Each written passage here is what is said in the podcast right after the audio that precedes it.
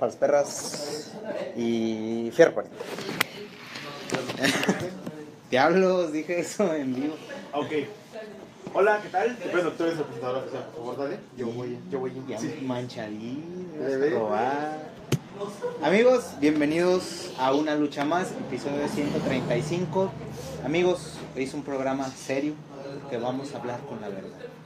¿Por qué vamos a hablar con la verdad, Edward? ¿A ti se te ocurrió el título? Hablemos con la verdad. voy a ser honesto, totalmente honesto con ustedes. Hoy no esperaba hacer programa.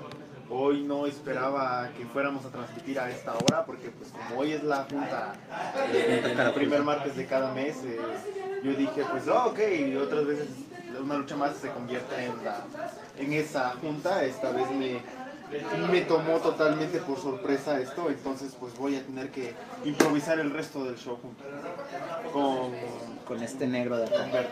Eh, entonces, básicamente, que primero que nada, obviamente tenemos que promocionar lo que se viene al rato, ¿no? Dentro de unas horas, aproximadamente a las 7, vamos a tener la reunión de cada junta de cada mes, en la cual va a venir este chico que... Daniel San. Daniel San, que es el músico profesional que ha dado vida a múltiples proyectos. Eh, va a estar bastante interesante, de hecho a mí me interesa bastante ver esa plática, espero que la puedan ver, si no la pueden ver ahorita, la pueden ver después con calma, al igual que este video, que espero que lo vean. Yo sé que lo harán. Eh, y por otro lado, también, bueno, voy, por lo que tengo entendido, a venir Manuel ahorita a hablar de proyectos, por lo que ayer estábamos en el Scrum improvisado. Y él tenía bastantes cosas de que hablar y pues como veníamos con una fluidez un poco rápida por lo que quería hacerlo un poco más rápido, lo cortamos y pues siento que podía hacer, al decir más cosas, ¿no? Como que se guardó varias cosas. Sí, lo dejamos con las ganas. Entonces, Entonces, él hizo muchas cosas allá en Chihuahua. Se fue hace dos semanas, pasó una semana completa allá en Chihuahua. Eh, tiene muchas cosas que compartirnos y por eso queremos traerlo a que, a que nos comparta, nos transmita a todos, porque ni siquiera a nosotros nos ha dicho qué onda con eso. Entonces, eh, creo que va a ser especial también para nosotros. Esperemos que sí. Eh, también acá atrás tenemos a Alex. Disculpa, disculpa que te moleste, pero pues, si no lo saben, Alex es nuestro organizador oficial. Tiene otras tareas, pero también es encargado de una lucha más, digamos que de fondo. Él va a ser el que va a estar estructurando todo. Entonces, vamos a agradecer a Alex también porque nos ha ayudado, nos va a ayudar. Y lo ¿Cómo espero. Eh, muy bien, entonces seguimos con esto. Primero, creo, creo antes de lo que viene Manuel, no sé, ¿va a venir una vez o va a venir hasta después? No sé, promocionemos Frida al rescate mientras llega. Amigos, les vuelvo a recordar una vez más, descarguen Frida al rescate, eh, lo pueden descargar, está ahorita para, para Android, lo puedes descargar en la Google Play, jueguenlo, rompan el récord de Caroculta y compartan su screenshot con, su récord personal, compártanlo a la página de Facebook de, de Caroculta y díganos, un, déjenos un comentario tanto ahí en, Google Play o en, o en Facebook qué les pareció el juego. Eh, creo que vale la pena probarlo. ¿Tú qué dices? Y, claro, sí. Eh, y también hay que recordar que el viernes vienen los de la embajada, ¿no? ¿Ustedes no sé, nos habían dicho que los tenemos que promocionar? Eh, no sé, la verdad, no Sí, sé si parece. podamos hablar de eso. Ok, bueno, vamos a decirlo así. El viernes vienen personas importantes aquí al, Ujú. aquí al estudio. O sea, Son por el momento extranjeros. lo vamos a dejar así. Eh, va a ser una visita bastante importante. De hecho, estamos planeando todo muy bien. Eh, nosotros que nos estamos quedando aquí en el estudio, por cierto, aquí rentamos, este, Adrián Murillo, eh, nos estamos preparando este, y estamos buscando nuestras mejores galas para ese día. Entonces, pues, esperemos recibirlos y nos llegan a ver por, por un ratito y todo, pues aquí los estamos esperando ya con ansias para, para ver qué, qué se cuece. ¿Qué se cuece? que se cuece. Eh, También algo que vale la pena comentar, no sé si ya lo saben, pero eh, tal vez nos cambiemos de oficina. Una parte de una parte del personal se va a quedar aquí en el estudio y otra parte se va a mover a, a aquella nueva oficina, más que nada marketing. Son los que se van a mover para allá para hacer un poquito más de espacio aquí a, a diseño y a programación y marketing.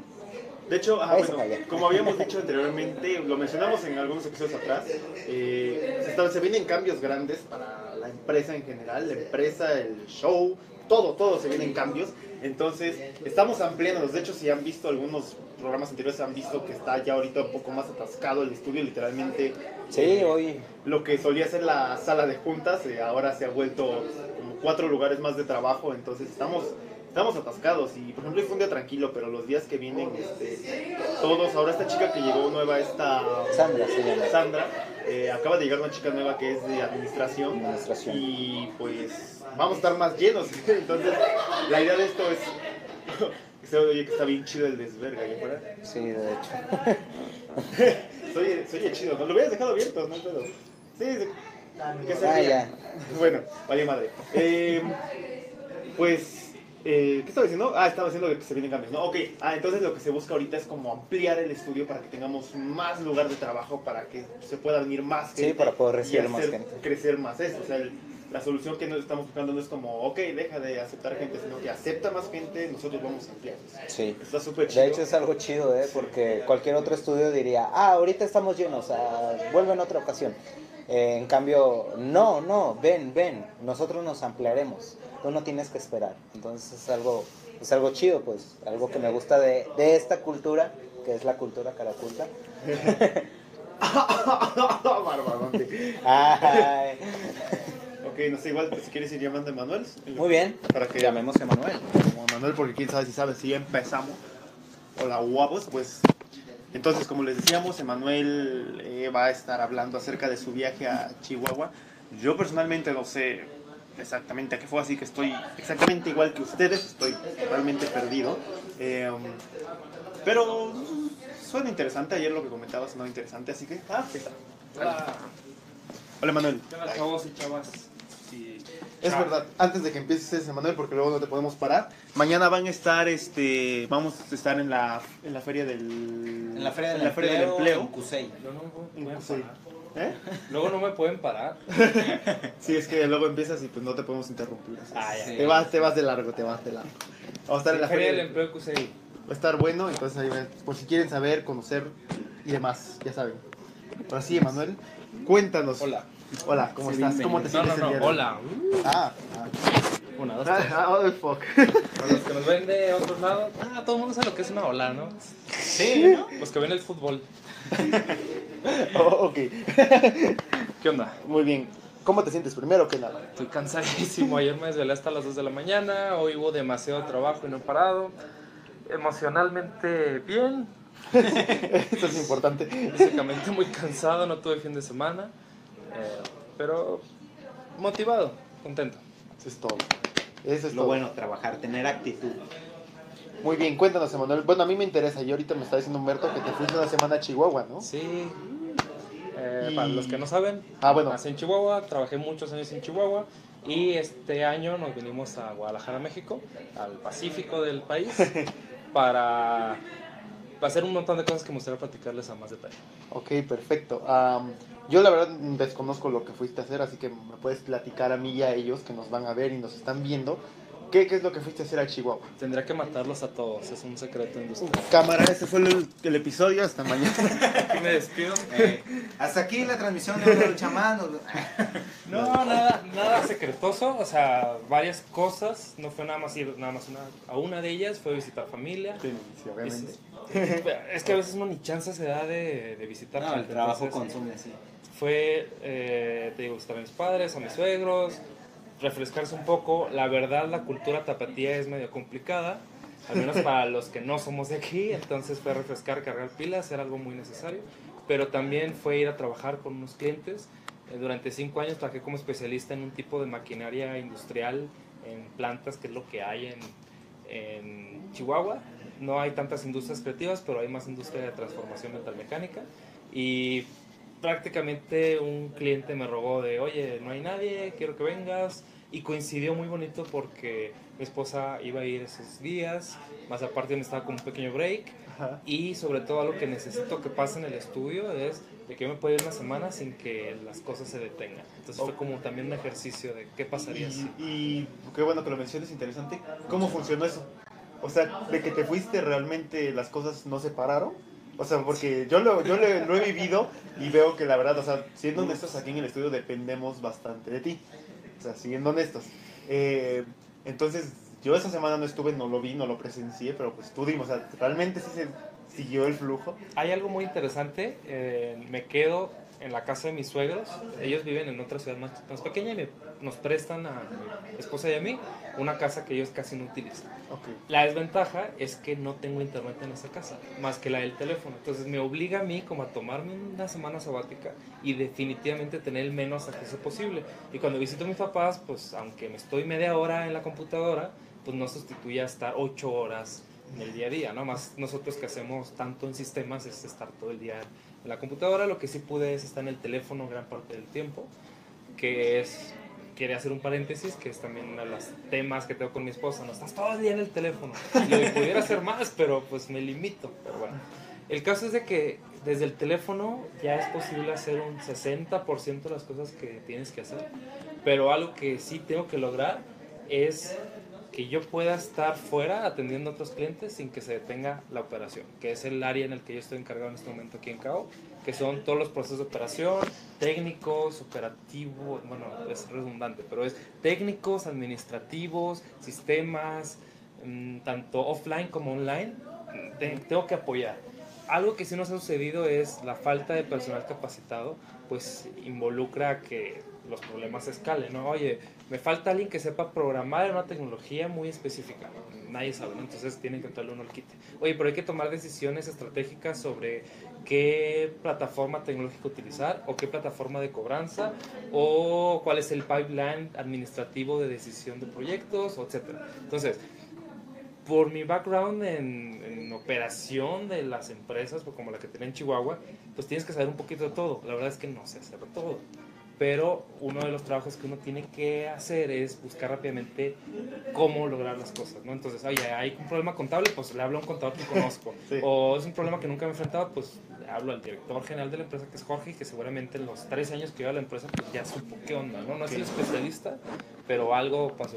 Y nuestro, nuestra labor como socios de la empresa es crear puentes, crear tuberías en el cual no estás tú cargando el agua para lograr un resultado, sino pones un canal de comunicación en el cual el esfuerzo es el menos posible para que tú nada más le casi casi Sí, sí, ¿no? sí. le pica un botón y la persona A se comunica con la B y facilitan el problema en lugar de tú adecuarte del, a- apropiarte adueñarte del problema y hacerlo pero sí todavía hay muchas cosas de esas. Por ejemplo, estamos instalando un sistema de comercio móvil, una tienda, un Amazon, si tú lo quieres decir así, pero en lugar de que tú pases por toda la burocracia de Amazon y procesos y registros, tú tienes tu tienda en línea. De hecho, si alguien que nos está viendo le entonan esas ondas, pues puede comunicarse con nosotros. El rollo es que, es que hay que hacer todo un proceso de back-end, front-end, aseguramiento de calidad, procesos, consultoría, y es a muchos idiomas, es traducir a muchas características diferentes. Por ejemplo, a nivel de programación, entender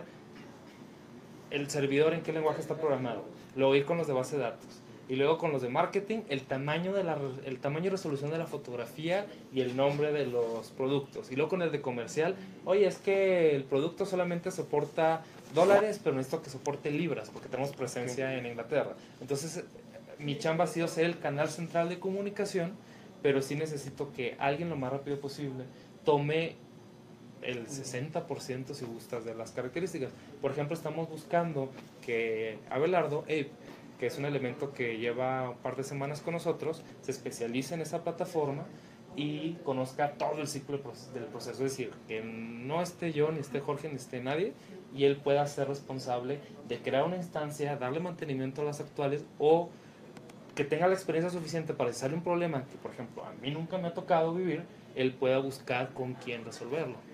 Y pues ese es un balance entre que el proveedor de los sistemas o de las plataformas o de los servidores generalmente te cobra por darte un soporte. Entonces, ¿cómo hacemos un balance entre resolver el problema rápido y que no nos cueste tanto? Ok, ¿va? agrada. Ahora, hablando ahorita que mencionas lo de lo de los socios, el viernes van, va, va a venir este, no sabemos que no sabemos qué tanto podemos mencionar de esa visita del viernes. Sí se puede mencionar, em, no, no sé qué tiene que ver con los socios, pero es prácticamente lo siguiente. El viernes vienen de una empresa de medios muy importante, en su momento mencionamos el nombre, pero vienen a hacernos una entrevista. Ellos originalmente nos hicieron un reportaje para un medio extranjero cuando sacamos Trompealo, que es uno de los videojuegos que tenemos que más ruido ha generado y que sigue vigente. Acabo de salir una reunión de de donde analizamos estadísticos de juegos para ver su desempeño y tomamos decisión sobre a cuál le vamos a meter más recursos o qué sigue, ¿no? Estamos actualmente en la etapa de planeación, cierre de resultados 2017 y planeación de acciones para el 2018. Entonces analizamos un montón de cosas y, y pasado de la empresa para tomar decisiones al presente y futuro. Entonces, el juego de Trompealo es de los más mediáticos que tuvimos, obviamente por el precandidato el ahora presidente de Estados Unidos y quieren darle seguimiento. Un año después de que pasó eso, creo, tantos meses, no, no me acuerdo exactamente cuánto tiempo fue, quieren ver qué pasó después. Volvemos a entrevistar, ver qué cambios ha habido en el estudio y también en el proyecto Trompealo que sigue con él. Ah, ok, perfecto. Entonces vienen a hacernos prácticamente una visita de una empresa de medios muy importante y quizá nos haga un video, un reportaje, algo. Ok, de hecho, sí, pero disculpa que me salí del tema, pero es que lo mencionamos hace rato, o sea, nada, lo dimos muy, Pero no muy a la ligera y pero qué no, pudimos ajá, profundizar en el tema, entonces era No eso. Y nosotros somos súper transparentes, nada más si a veces tenemos firmados contratos de confidencialidad o non-disclosure agreement, eh, acuerdos de no divulgación, y sí por eso pedimos a veces cambiar el nombre, ¿no? Por ejemplo, en lugar de Pepita González, pues se llama Carlo Culta. Sí. Clásico. Y no es para ocultarles información, somos súper transparentes, nada más a veces sí nos metemos en problemas. Más que estamos en un proceso de internacionalización con Estados Unidos o con Inglaterra, y ahí sí una vez nos llamaron súper la atención. Una vez pasó algo raro de que publicamos un video en YouTube, pero de forma privada. Es- eso lo controlo yo muchísimo. Pero se me pasó a mí comunicarle al cliente que aunque está en YouTube, está dentro de una sección privada. No, el cliente se puso rojo, me hablaron inmediatamente, me sacaron de una junta en la que estaba, ¿cómo está en YouTube? Digo, Hangouts funciona con YouTube, pero es privado. Entonces tenemos que cuidar mucho esos tipos de aspectos. Afortunadamente no ha pasado nada, pero sí nos hemos llevado algunos sustos donde, oye, no tuviste que haber mencionado eso, ¿no? O a veces hablamos un poquito de más y afectamos a terceros. En general no pasa nada. Pero sí, sobre todo que a veces, algo que pasa mucho, cada vez somos más y más y más y más y más. Entonces a veces el área comercial hace 40 mil cosas y nos enteramos de tres. Y, oye, ¿qué está pasando allá? ¿Qué, proyectos de venta, de venta? No sé, pues tuvimos ocho horas centrados en la programación de un producto y ni cuenta qué estaba pasando por ahí. Entonces a veces faltan esos canales de comunicación, aunque tenemos una reunión todos los días en la mañana y otra en la tarde, pues en 15 minutos no alcanzamos a sincronizar todo lo que pasa y a veces, pues la forma más fácil es, pues no hables nada. En algunos corporativos lo hacen súper cerrado. De plano no hables nada y qué hueva y por eso las culturas corporativas ya no me laten. Aunque trabajé en ellas un tiempo, pero es extremadamente cerrado. En un corporativo en el que trabajé hace ya algunos años, no podíamos tener ni siquiera presencia en Facebook y Twitter de nada. Y hoy abrieron su presencia. Hace poquito un amigo que trabaja ahí todavía me mandó algo y casi le iba a poner wow hasta que los dejaron tener Facebook de la empresa. Pero porque es del corporativo europeo les dieron permiso, ¿no? Y prácticamente es, desde Europa les dicen, tú tienes derecho a publicar esta imagen bajo estos lineamientos, bajo estos requisitos, si quieres moverle un punto y una coma, te tienen que autorizar desde Europa. Dices, tú no mames. Aquí podemos hablar con, con algunas groserías, podemos hablar y ser nosotros mismos. Nada más pues cuidar, no afectar a alguien, o un Sí. convenio comercial o algo así. Pues eso es lo bonito, creo yo, de, esta, de este lugar, ¿no? Algo, algo que nos quieras compartir tú personalmente, lo que has vivido en estos días, Emanuel.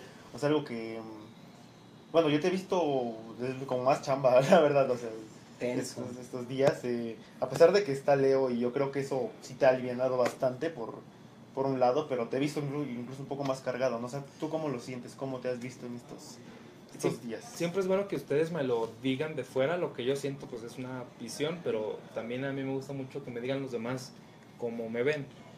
Y muchos veo bien estresado que he tenido, ya no me estreso.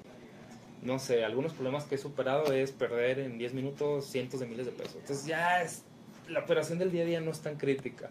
O que tengas un familiar enfermo o algo así. Entonces no, no me siento estresado los que se sienten estresados son el área comercial porque no han logrado sus objetivos, pero el área de producción, pues creo que vamos bien apenas, algunos retrasos, pero en general hemos cumplido con ciertas cosas. Pero sí, como tú dices, muchísimo trabajo. Entonces yo estoy en friega, estoy a madre, intento en ocho horas sintetizar la mayor cantidad del trabajo posible porque tengo un objetivo personal. Yo ya llegué a un punto donde trabajaba 18 horas diarias. Me despertaba a las 7 de la mañana trabajando y me dormía a las 11 trabajando y llegó un punto donde dije esto no es sano es necesario poner orden, más cuando me casé y tuve un compromiso con mi esposa de no trabajar demasiado y aún así sigue siendo una lucha constante por eso.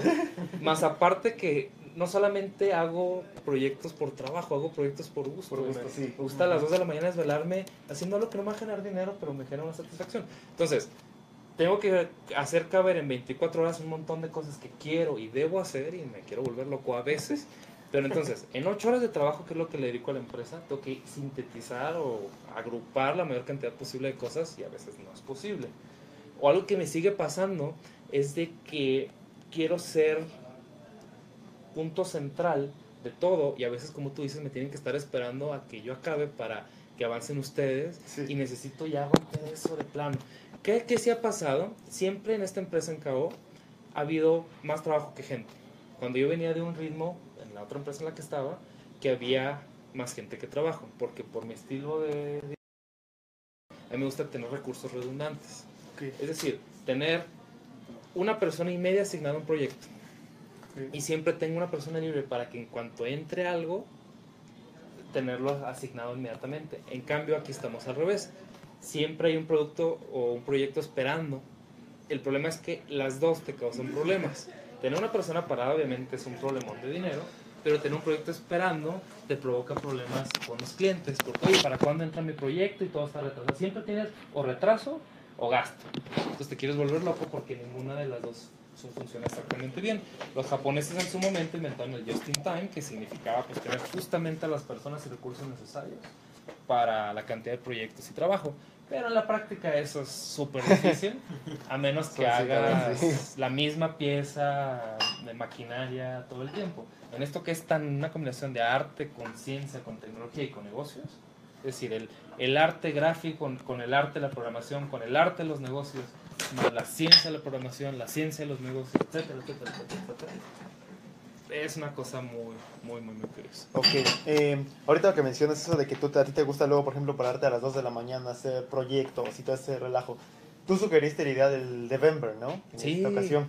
De hecho, este, por si no saben qué es el Devember, básicamente es como el Inktober, pero esta vez enfocado hacia los programadores. Es decir, son pequeños retos que se le ponen a los programadores que son, pues, relativamente sencillos de hacer y que, pues, prueban, te ayudan a mejorar, o sea, autosuperarte a ti mismo y, pues, ¿cómo decirlo? Pues ver el enfoque quizás de otros programadores, ¿no? ¿Cómo, dim- dime, porque ese día me gustó tu visión que tuviste del Devember, o sea, cuéntanos tú acerca de por qué te gusta esa idea del Devember. En lo personal hay muchas cosas detrás, no fue nada más algo que se ocurrió. Eh, me tocó dar clases de programación y talleres así por muchos años, abrir clubes para aprender programación o para desarrollar la habilidad. Eh, hay una organización que se llama Coding Dojo, que es como un, no sé, como así como entrenas artes marciales, que hay muchas formas de ver la disciplina, ¿no? Lo haces por una vocación, o lo haces por deporte, o lo que sea, ¿no? La programación también se puede ver de muchas formas. Puedes verlo como una profesión que te va a generar dinero, o como un hobby, lo que sea. O sea, fuera del estudio KO, la programación puede ser muchas cosas. Como los cursos de robótica, te puedes dedicar a ello o lo puedes tomar como un pasatiempo. Eh, Entonces a mí de toda la vida me ha gustado mucho hacer esa parte. No sé, tengo 20 años programando y 20 años enseñando a programar. Sí, empecé a programar en el 93. Entonces, no Ajá. sé, veintitantos años. Bueno, no importa. El caso es que hay una técnica que son las catas de programación como en el karate, que es estar constantemente practicando retos nuevos. Las catas, que por ejemplo yo entré en el karate, era aprenderse una forma y cada vez hacerla con más fuerza, con más velocidad y constantemente te estás eh, preparando para un combate real. Y algo así de relación tiene el- estos ejercicios. ¿El Inktober qué es? A ver, vamos a dibujar en base Tenemos, a... tenemos una pregunta. no Ah, si una gustas- pregunta. Sí, ok. ¿Tiene que ver con lo que estoy Sí, hablando? este tiene que ver con Échale. lo que estás hablando. ¿Quién es? Déjame... Un admirador secreto. Es, uno, es tu admirador secreto, déjame encontrar el video porque lo compartí, pero no lo tengo aquí. Bueno, mientras terminas y ya te encuentro la pregunta. Continúa, perdón. ¿eh? Entonces, se me fue el avión. Pues es prácticamente eso, ¿no? Ejercicios ¿Qué, que qué es el Inktober? Te quedaste en eso.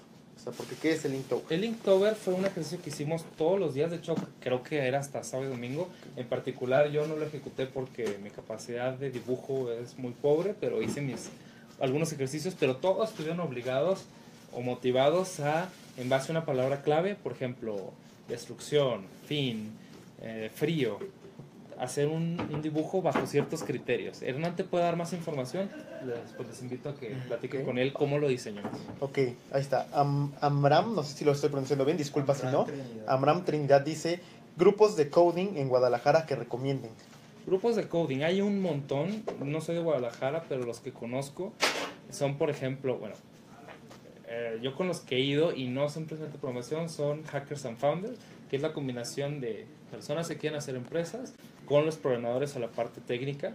Y de ahí yo conocí a muchas personas que tienen grupos de programación o de ingeniería a dis- a distintos niveles. Programación de computadoras, programación de sistemas embebidos de hardware, eh, diseño de robots, inteligencia artificial, entre otras muchas disciplinas. Y de ahí entras a su comunidad y a cada rato publican em, desde reuniones que los jueves se reúnen a programar en JavaScript, hasta hackathons, hasta un montón. Lo que sí puedo hacer es eh, ver mi timeline y algunos recursos que tengo y en el, el viernes que volvamos a platicar, pues ya les digo algunas, algunas ideas. No importa la ciudad donde estén, les recomiendo que se metan a meetup, m e e p.com y te geolocalicen, el- no sé, por tema, ingeniería o tecnología, y ya te dice, en la ciudad donde tú vives hay estos eventos. Ok, ¿cómo podrías repetirlo, por favor? M e e t u p.com. Ok, Mira, perfecto. Meetup. Meet up. Meet up. Entonces, Igual ¿está el viernes, para que no se pierdan la transmisión, les doy más recursos. Ok. Algo que hacemos nosotros, de hecho, nos ya platicaron, hoy a las 7 de, el primer martes de cada mes tenemos nuestra reunión cara oculta que en particular hablamos de videojuegos de una forma diferente a como lo hacen los grupos. Yo digo que ni mejor ni peor, pero es distinta. Hay grupos que se enfocan en un engine de videojuegos, una disciplina como el arte, o una disciplina como la programación. Nosotros intentamos eh, entonces vemos técnicas de anuncios el director de una empresa que generalmente el director se enfoca mucho en la parte comercial y bueno si te interesa a ti esa parte desarrollar videojuegos desde el enfoque sobrevivir y ganar bien de hacer eso pues puedes entrar a nuestra comunidad o también están las de Unity o también están espacios colaborativos como Hacker Garage que hemos hecho las reuniones ahí y la ventaja es de que aparte de la buena comunidad la buena vibra, se reúne en un solo lugar gente muy talentosa en las distintas disciplinas de la tecnología. Que prácticamente yo la divido en. En software, que es las computadoras o los teléfonos o los sistemas, y hardware, que es lo que se toca y nos referimos a mecatrónica, robots, Wow. etcétera. Que por ejemplo, mecatrónica decimos que es la mejor carrera. Uh, sí, yo soy mecatrónico. Para, para los que no sepan, soy futuro mecatrónico. Uh.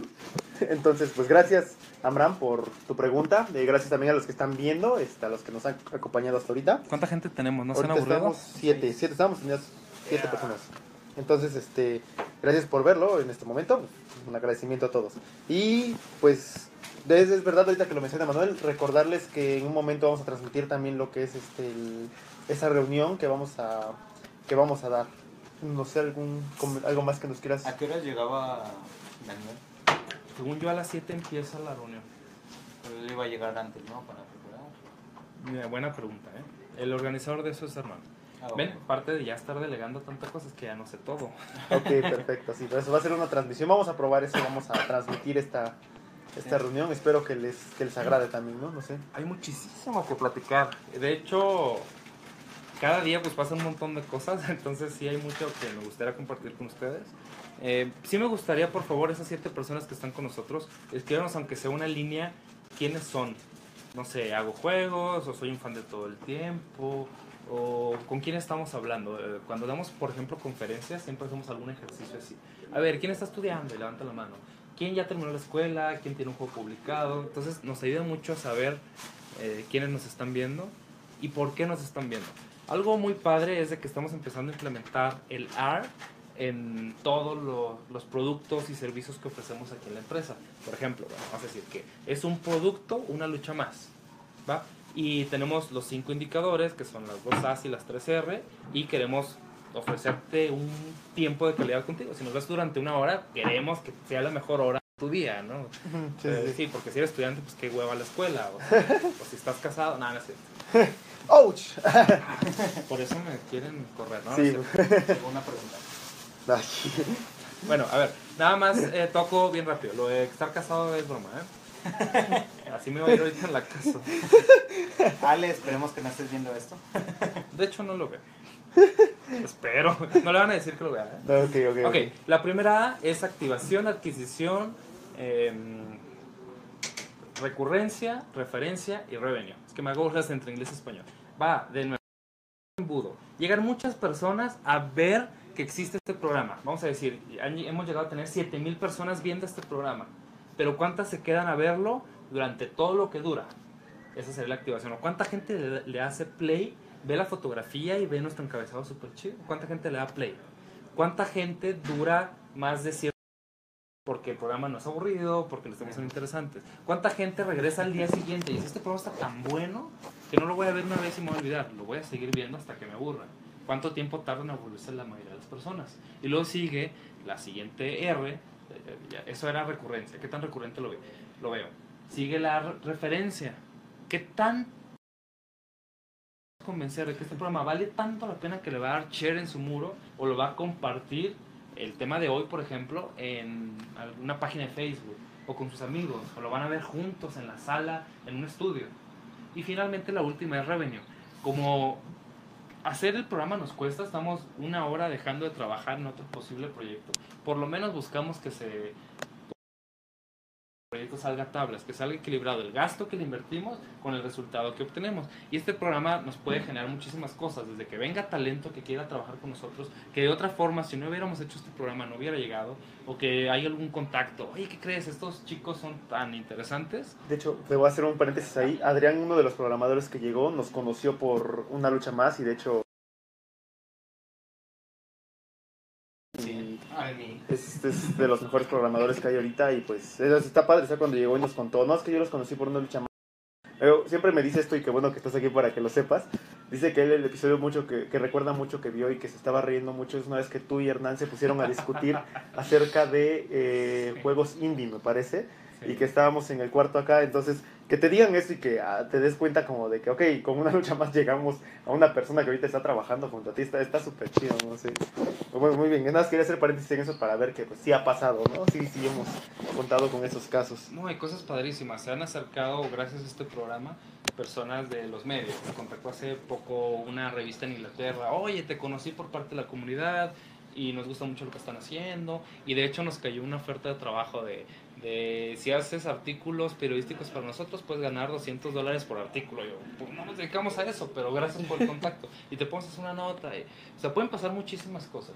Pero lo que a mí más me gustaría es que las siete personas que nos están viendo en este instante, pues conocer más de ustedes. Y eso lo quiero hilar a otra cosa que fuimos a hacer ayer en una universidad muy importante. No hay error. Vamos a... No hay error. Eh, tenemos a Hernán golpeando la puerta y no nos da de su flan. Y lo hago en vivo. Ah, te A todos tus admiradores estaba de- comiendo un de panquezote de chocolate y yo nomás lo miré y no me dijo. Eso se puede malinterpretar de más de una forma diferente. Muchas es gracias. para ti. Oye, ese era mío. Bueno, a ver, pasemos a la pregunta. ¿Qué pregunta? ¿Qué pregunta? ¿Cuál es la Ah, pregunta? Había una pregunta. Ah, fue Humberto. Dice que cuál es, Fue, fue cuál es- Carlo Oculto. ah, Carlo Oculto, que cuál es la clave para ser un buen productor. La clave para ser un buen productor. ¿De veras alguien preguntó eso? No, es Humberto, en serio, no te estoy bromeando, fue Humberto. Ah, la clave para ser un buen productor es entender qué hace un productor. Porque ¿Qué es un productor? Dinos qué hace un producto. en la práctica, en la, perdón, en la teoría ayuda a los demás. En la práctica hace todo lo que los demás no hacen, lo cual está muy gacho. Hay un, hay un video que le gusta mucho a Jorge, por ejemplo. Jorge, hay dos tipos de productores, el productor como tal y el productor ejecutivo. Generalmente se diferencian el que el productor está más de lleno en los procesos de creación y mantenimiento del producto, sin importarle tanto los recursos. Y el productor ejecutivo se deslinda un poquito de la ejecución del proyecto y se centra más en cumplir los objetivos de la alta dirección. Por ejemplo, eh, da, supervisa de que el juego o la película o el proyecto cumpla con ciertas cosas que va a provocar ciertas ventas, cierto retorno de la inversión, pago de sueldos, etcétera, etcétera. Entonces yo ahorita estoy en- entre las dos fronteras. Me meto al desarrollo del producto y también coordino que el área comercial, administrativa, entre otras, estén viendo los resultados que ellos esperan. Ok, Hernández Alejandro pregunta, ¿qué se necesita para ser un buen productor a tu consideración? ¿Ya es toda la pregunta o hay Sí, más? esa es, no, esa es toda la pregunta y aquí aparte es este chico que nos preguntó hace rato, a, a Amram, Amram. Trinidad, Amram, Amram, no, Amram. Trinidad, nos, este, nos manda, este, pues, quién es, ¿no? O sea, nos manda este, Ah, lo que hace. ok. Bueno, ahorita checamos quién es Amram. Amram. Amram. ¿Y qué se necesita para ser un buen productor? Depende mucho por el tamaño de la empresa. No es lo mismo si tú tienes una empresa, una persona que tú haces todo. Evidentemente tienes que ver lo legal, lo contable, la programación, buscar cliente, etcétera. A cada vez cuando empiezas a separar más los procesos. Formalmente la industria de los videojuegos se parece un poco a la del cine, más agregado el entorno de la interactividad. Pero también puede decir, se parece a una empresa de software que le agregaste componentes de animación y, y producción cinematográfica, entonces ¿a cuál se parece? Depende cómo haya nació la empresa. Yo siempre lo asemejo o lo comparo Ajá. con que las empresas se, pueden ser de dos tipos. Las que la dirección general está orientada por la venta o los que están orientados por el producto. Eh, ¿Ustedes ven la película de la red social de Mark Zuckerberg? Mark Zuckerberg está orientado a crear un buen producto o de crear un buen canal de ventas. Un buen producto. Estaba, en la película él estaba más orientado a crear un buen producto. Él no le importaba tanto la ganancia. Ok, O sea, él quería conectar a, a todos en su universidad, eso era lo que él quería. ¿vieron la película El Lobo de Wall Street? Sí. Sí, Él quería un canal de ventas o un buen producto. No, un canal de canal de venta. Él vendía puro mugrero, vendía, eh, ¿cómo se llaman esas inversiones en cosas súper chafas que el tipo iba a vender, iba a perder su dinero, pero iba a generar una, una ganancia a corto plazo para el que vendía el servicio de las inversiones. Entonces vemos que hay dos formas muy diferentes de administrar una empresa. El- la teoría es que tiene que ser equilibrado, pero en la práctica el fundador de la empresa la orienta a una de las dos. Por ejemplo, las empresas que yo he creado las oriento a producto y ha tenido sus problemas. KO nació orientado a servicio y a, y a venta. Y ha tenido sus problemas. No hay una sola forma de hacer las cosas. Sin embargo, lo que sí es muy cierto es que dependiendo qué es lo que estés buscando, va a ser la forma en que se va a producir los servicios o canales que tiene la empresa para cumplir sus objetivos. Entonces, en este momento, en estas condiciones, con el número de empleados, con el ideal que tiene la el perfil que busca en un productor o la combinación de productor ejecutivo con productor de proyectos y productos, pues es básicamente esto, generar las, las capacitaciones, las capacidades en el equipo de trabajo para que puedan cumplir con los proyectos a tiempo. Algo muy importante que ustedes mencionaron es que en este momento Caroculta y KO Studios como tal, que no es nada más videojuegos, se va a dividir en dos organizaciones muy grandes y muy importantes, que fue como el gran proceso, gran trabajo que tuvimos que hacer este año. Pasaba algo muy interesante. Nosotros como organización, Caroculta, SAPI, DCB, hacía dos cosas totalmente diferentes, que eran productos utilitarios para cumplir una necesidad de negocio, un objetivo industrial, que es, por ejemplo, quiero una aplicación que me va a costar 200 mil pesos para vender más y por lo tanto quiero recuperar mi inversión lo más rápido posible y vender 400 mil pesos. Pero nosotros también tenemos en el corazón y en el alma hacer productos creativos que no tienen nada que ver con eso directamente. Claro, un producto creativo con una película, le inviertes 100 millones de dólares y tienes que vender 200 millones. Pero el proceso es totalmente distinto. Administrar un negocio, a seguir un proceso legal, etcétera. Entonces estamos divididos por ese tema y tenemos a un equipo artístico haciendo un proceso industrial y a personas industriales metiéndose en un producto artístico con los riesgos evidentes de, de lo mismo. Un programador necesita ganar para sentirse bien 30 mil pesos al mes, por decirte algo. Y si se va a grandes empresas como Oracle, HP, Intel, claro que lo va a hacer. En un trabajo que es totalmente rutinario e industrial, no tiene nada de malo. Yo incluso llegué a trabajar en corporativos. Pero ahí la entrada es A y la salida es B y entre menor vari- variabilidad tengas en el proceso, mejor ejecutado está. En los productos creativos son apuestas de riesgo y puede ser tanto riesgo que incluso el equipo de trabajo este mes no gane nada, pero todo el equipo estamos asimilándolo y muy dispuestos a eso. Entonces tenemos dos culturas diferentes, dos procesos diferentes y la decisión que tomamos fue separarlo en dos organizaciones o en dos unidades de negocio distintas, tanto o más que queremos separar. Ah, me están marcando. Tanto más Yo que, creo que sí estaba viendo el programa. Sí, yo creo que está hablando mi esposa, ¿eh? El chismoso que le dijo, ¿eh? Va a ver. Ahorita le marco porque estoy, estoy en vivo. No, el, el caso es de que queremos separar esa parte. Entonces, va, va a ser necesario tener dos perfiles de productores diferentes. Uno especializado y enfocado en videojuegos, con los riesgos, con los procesos, con un pipeline, flujo de producción, enfocado a proyectos creativos, artísticos, de videojuegos, pero dentro de una industria de juegos que es otro tema Sí, que sí, la semana sí. pasada. Los juegos pueden ser una industria, pueden ser un hobby, pero bueno, estamos en la industria de los juegos.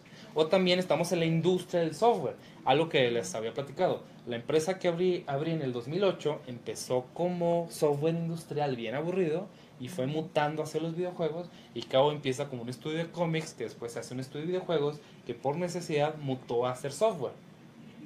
¿Qué hicimos? Mezclar lo mejor de cada una de las experiencias y finalmente hacer dos organizaciones muy maduras, con una cultura muy distinguida, pero bajo el mismo core, el mismo corazón. Una unidad de negocio sólida, que es la de ofrecer software para necesidades de la industria y del mundo, y atender a necesidades de entretenimiento. Hablamos de que los videojuegos son tan grandes como el cine y algunos deportes, pero vistos como industria. Ok, perfecto. ¿Más Eh, de preguntas? hecho, ah, de hecho, es un tema Eh, interesante, ¿no? O sea, yo creo que eh, ver nuestra visión, o sea, de- en cuanto al cine, los videojuegos y todo ese, ese relajo, porque hay, hay todo un mundo, de hecho, creo yo, pues, no sé, ¿no? Sí. Un enfoque, ¿no? Ah. Dos, pasaron dos cosas interesantes en esta semana. Fuimos a Epicentro, que es un evento que se organizó en el Cuartel Creativo en Guadalajara. Nunca había ido al Cuartel Creativo, está muy fregón, muy bonito el edificio y la combinación de tecnología con un edificio histórico estuvo padrísimo. Y trajeron a dos chicas de Argentina, bueno, una de Argentina, la otra no le entendí si era de Italia o Argentina, mis disculpas, que trabaja una en el gobierno argentino para apoyar a las industrias creativas de ese país y la otra es eh, directora de un estudio, CEO de un estudio de videojuegos y aparte es la líder de la comunidad de videojuegos, así como Caro Oculta o Asociación Mexicana de Videojuegos, entre otras. Entonces la experiencia que tuvimos de ellas fue padrísima, impresionante, hablando de industria de videojuegos. Y luego también eh, hemos platicado en otros programas que Jorge y yo estamos dando clases en la Universidad de Artes Digitales, en la UAD, que yo estoy muy sorprendido de la calidad de la institución. La verdad, me tiene sorprendido de forma muy grata y también tiene algunos detalles que ya los hemos platicado, que no compartimos como industria con la academia, que nunca nos vamos a poner de acuerdo, ¿no?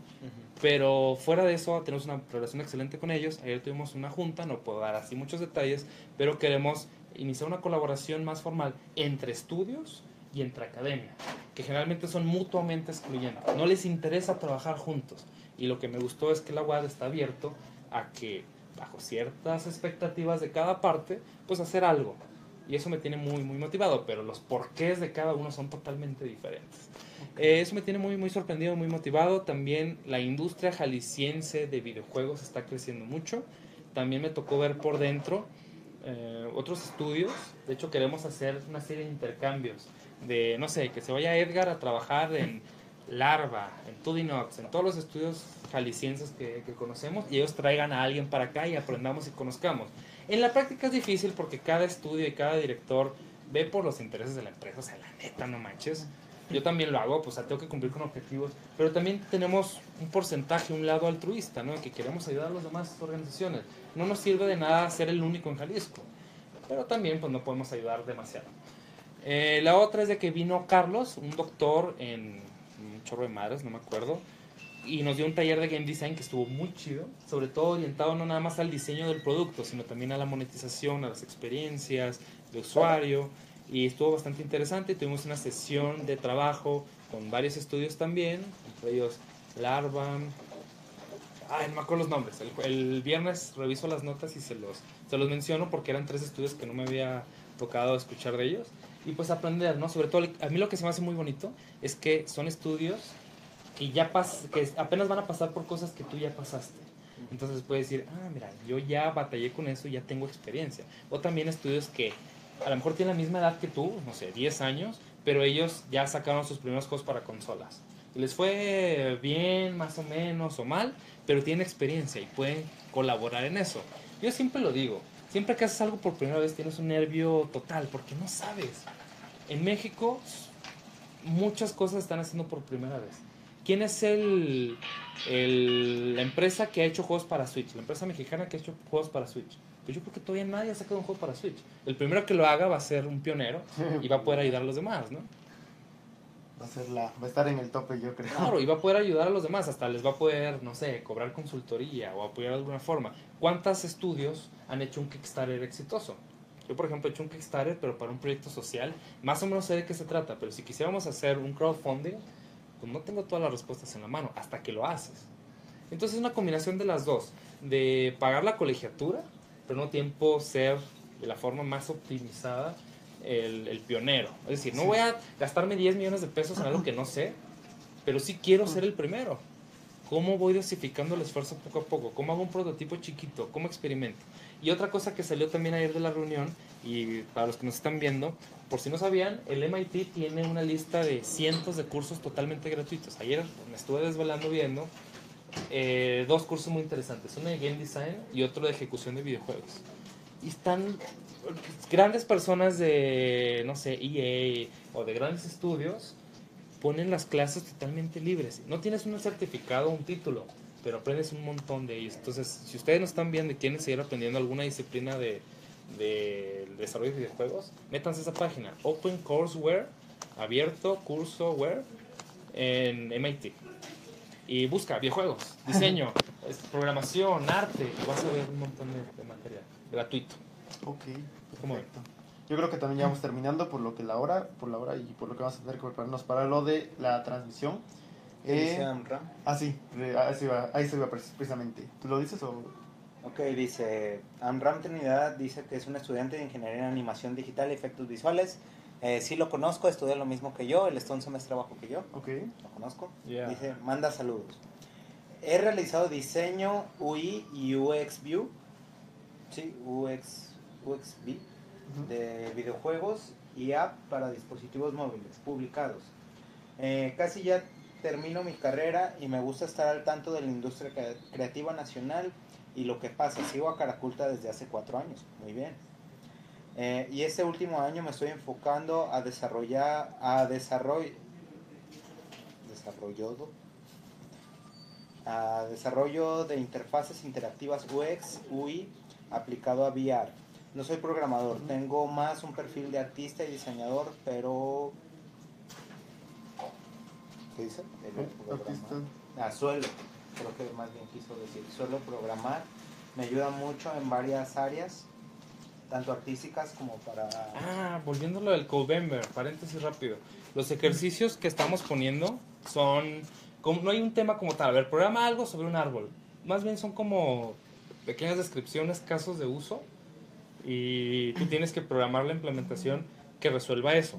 Un ejemplo. Si para una entrada que dice 3 tienes que hacer un, un arbolito de Navidad de tamaño 3, ¿qué pasaría si cuando alguien le meta un 5, el arbolito en lugar de ser de el tronquito de 3 letras va a ser de 5 letras? ¿no? Entonces, ese tipo de ejercicios son muy, muy, muy interesantes, útiles sobre todo para despertar la chispa de recibir un problema y resolverlo lo más eficiente y lo más rápido posible. Creo que lo que podemos hacer y será muy interesante es en la página Comunidad Caraculta, comunidad.caraculta.com, te lleva a la página de Facebook, es compartir los ejercicios. El pasado fue algo interesante, se los platico súper rápido. Dado una lista de personas, no sé, esta persona nació en el 2000 y se murió en el 2015, por decir algo. Y así, tienes una lista de personas, sabes cuándo nacieron y cuándo murieron. Tienes que descubrir en qué año hubo más personas vivas. Y parece algo muy sencillo. Pero al momento de que lo ejecutamos, y te digo porque en la clase de programación que me tocó dar, les puse ese mismo ejercicio. Y les dije, antes de programar, háganlo a mano. A ver, Y, y lo, y lo hicieron súper empírico, pero cuando tuvieron que describirle a la computadora lo que tenía que hacer, se bloquearon. Porque no es lo mismo pensarlo tú como humano a, a sintetizarlo en instrucciones. Y un ejercicio que funciona muy bien es, a ver, tú dime qué tú dime qué órdenes tengo que hacer para resolver el problema. Pues para empezar tienes que identificar cuáles son todos los años, ¿no? Bueno, para empezar todos los años. Eh, un- identificar cuál es el año, mm, digamos, el último año y el, el más, bueno, el más antiguo y el más reciente. Una vez que ya tengas esos dos parámetros, pues ir comparando uno por uno y digamos que ir almacenando conforme los valores pasan.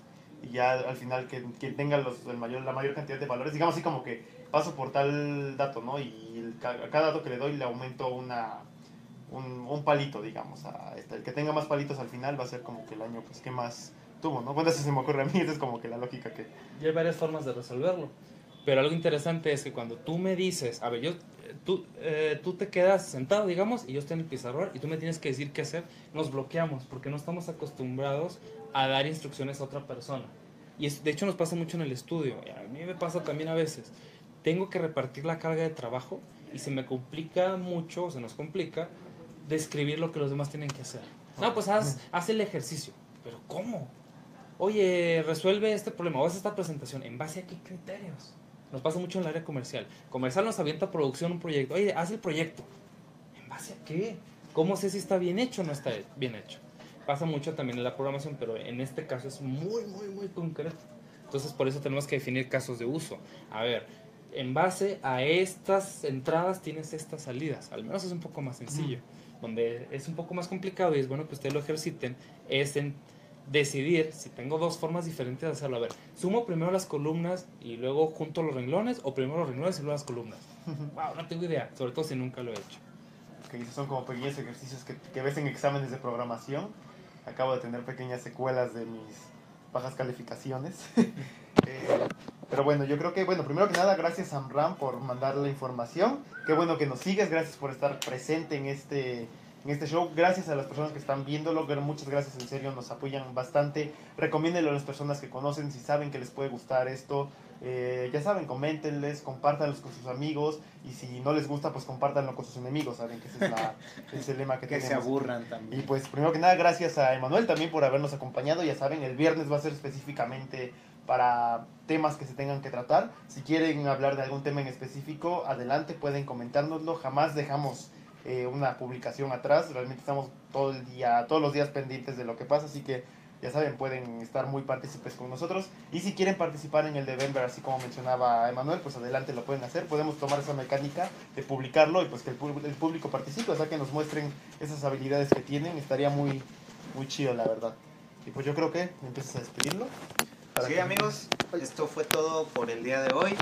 Eh, no se les olvide, más al rato va a haber una transmisión especial para que lo vean.